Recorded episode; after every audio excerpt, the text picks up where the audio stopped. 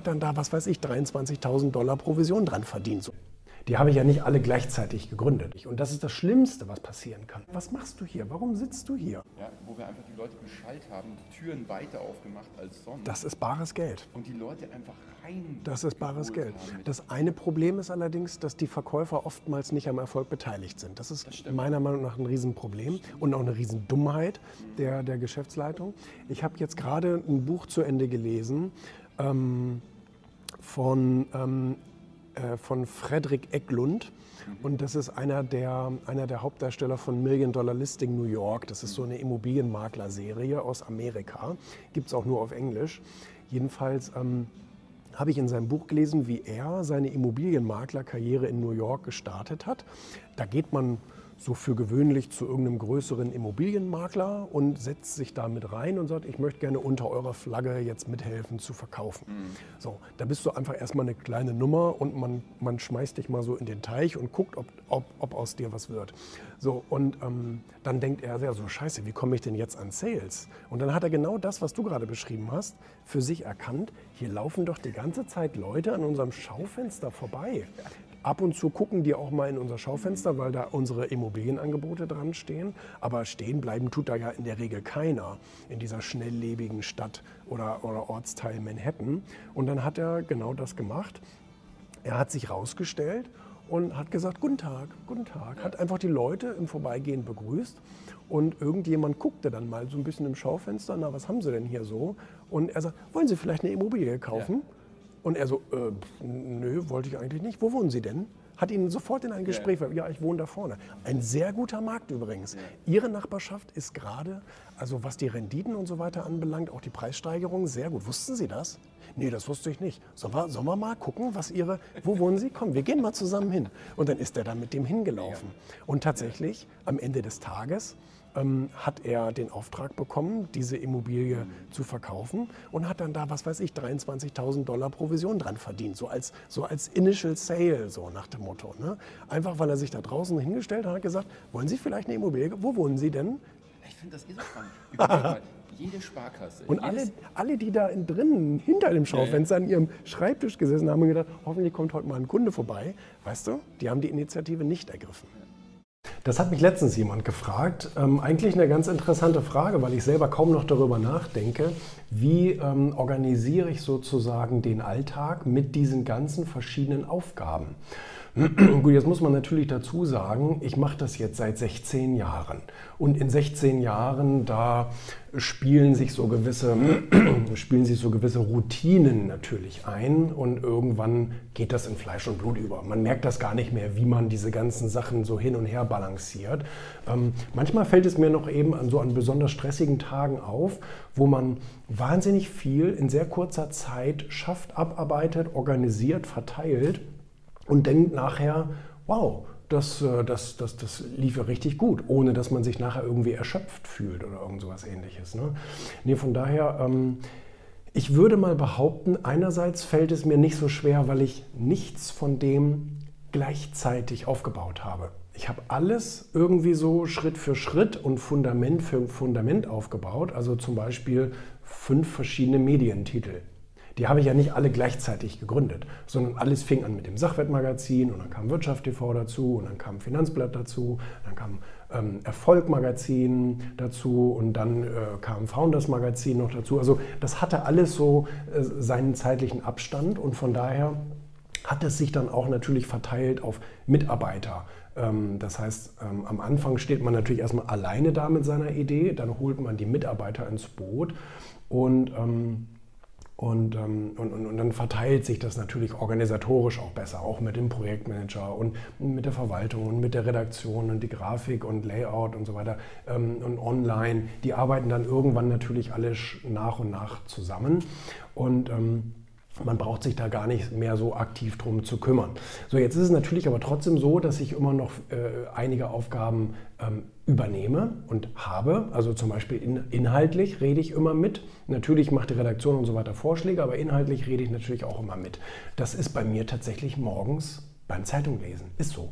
Wenn ich morgens, ich lese morgens drei Zeitungen, das ist die Welt, Handelsblatt und Wall Street Journal. Und wenn mir da drin irgendwelche Dinge auffallen, wo ich sage, guck mal, das ist etwas, worum wir uns auch mal kümmern sollten, so, dann gebe ich das weiter. Ich mache direkt einen Screenshot oder ein Foto, hau das weg, dann ist es bei mir weg. Dann kümmere ich mich da nicht mehr drum.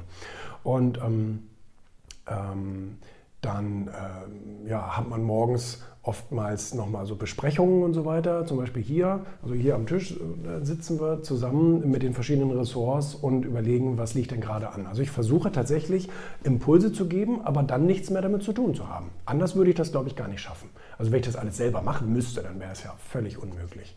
Und ähm, es gibt aber keine bestimmten Tageszeiten. Also das wäre ja eine Vermutung, die nahe liegt. Machst du äh, von 12 Uhr bis 13 Uhr äh, die Aufgabe und von 13 bis... Das mache ich nicht. Hm. Das ist schon ähm, mehr oder weniger alles auf einmal.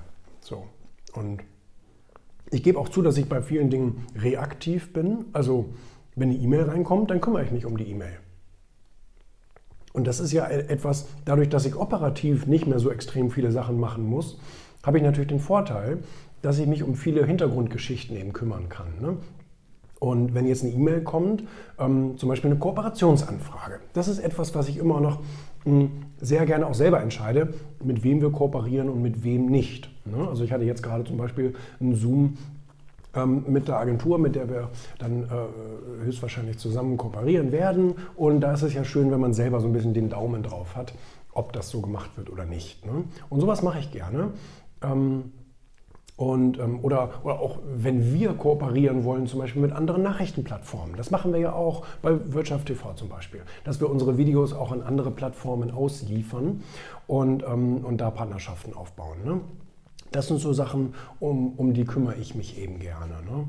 Ähm, jetzt muss man natürlich aber auch sagen, ich bin von morgens äh, um sieben, je nachdem, ähm, wann ich wach bin, äh, bis abends um 23 Uhr bin ich ja im Dienst sozusagen. Ne? Ich habe meine E-Mails im Auge, ich habe meine WhatsApps im Auge.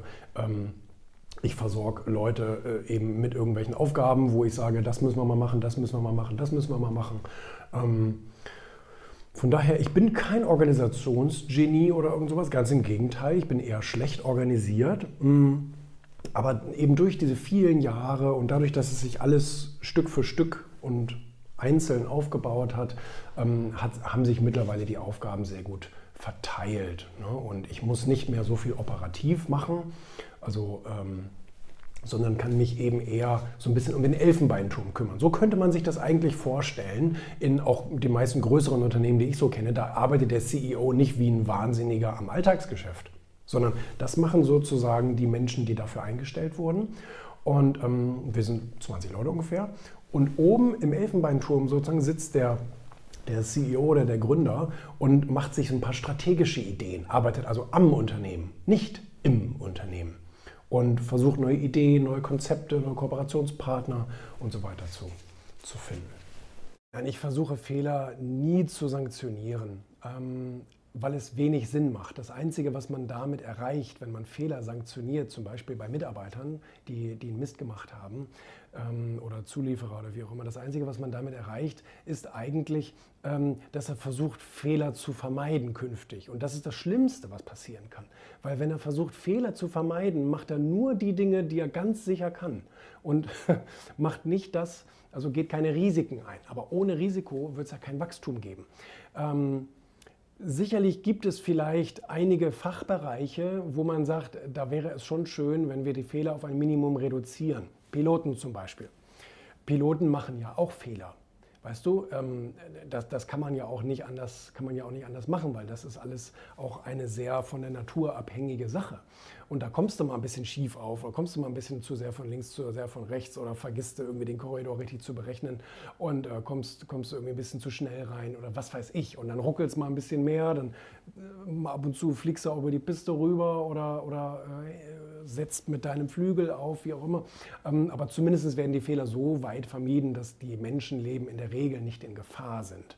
Ähm, aber im Unternehmertum, ähm, bei, bei, bei, insbesondere bei kreativen Prozessen und so weiter, da musst du ja Fehler zulassen. Und ähm, das ist bei uns auch in der Firma so. Äh, es werden äh, viele Dinge nicht richtig gemacht oder nicht so gemacht, wie ich es mir vorstelle. Das kann man doch am besten verzeihen, weil du kannst jemandem nie eins zu eins sagen, was du dir da gerade in deinem Kopf ausgedacht hast. Das musst du ein bisschen Try and Error ausprobieren, aber ähm, auch wenn es etwas ist, was der eigentlich schon, schon immer, richtig, immer schon, schon richtig gemacht hat und jetzt auf einmal macht das falsch, ähm, das kannst du nicht groß sanktionieren. Das muss man hinnehmen, da muss man sagen, gut, war nicht toll, aber ähm, äh, weiter geht's im Text. Ne? Da gibt es keine Konsequenzen, keine negativen Konsequenzen als solches. Das gibt es nur für schlechte Arbeitseinstellung. Für schlechte Arbeitseinstellungen, finde ich, muss es Konsequenzen geben, bis hin zu äh, weniger Urlaub oder, keine Ahnung, ähm, wenig Gehalt etc. pp. Weil wer, wer, wer keine Lust hat, sich einzusetzen, so, der, der kriegt auch nicht viel. Ähm, aber grundsätzlich finde ich es gut. Ich freue mich auch, dass die Mitarbeiter das merken, wenn sie sagen, scheiße, ich habe da eigentlich richtig Mist gemacht. Ich habe da 10.000 Euro für die Firma verloren, aber irgendwie ist nichts groß passiert. Das finde ich, find ich richtiger. Also ich finde es richtiger, weil die Menschen sind eigentlich schon lernfähig und intelligent genug zu sagen, war, war doof, will ich nicht wieder machen. So, ne? Da will ich, mir, will ich ein bisschen besser werden. Das ist natürlich auch die Aufgabe der Führungskraft, dann so ein bisschen zu schauen, wie kann ich demjenigen dabei assistieren, das für sich besser zu gestalten oder einen, besseren Ablauf hinzukriegen.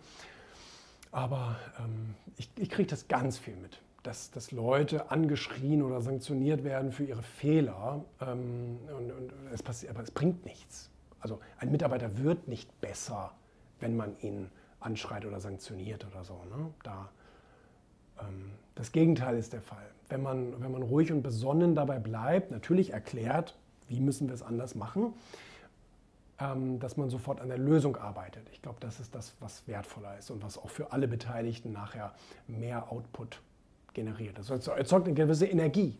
Wenn man sagt, cool, jetzt können wir wieder von neuem starten, ohne dass, ich, ohne dass mir jetzt ein Arm fehlt, so nach dem Motto. Ne? Es ist gesünder, wenn auch die Angestellten genau wie der Chef egoistisch denken, weil ähm, ich bin sehr, sehr Burnout gefährdet, wenn ich an ein Unternehmen gehe und glaube, ich mache die ganze Zeit etwas für jemanden anders.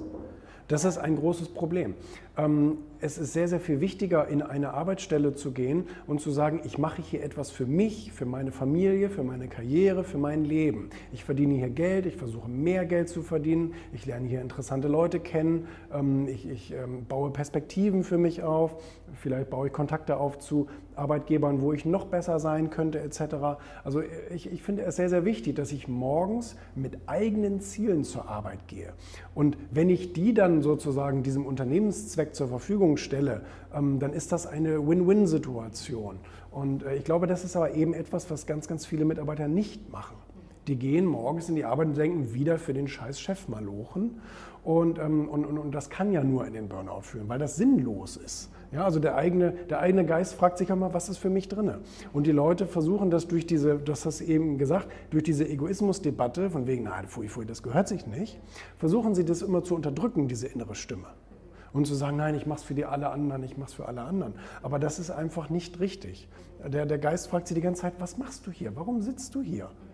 Einfach, ja, einfach nur um die Miete zu bezahlen, das ist doch langweilig.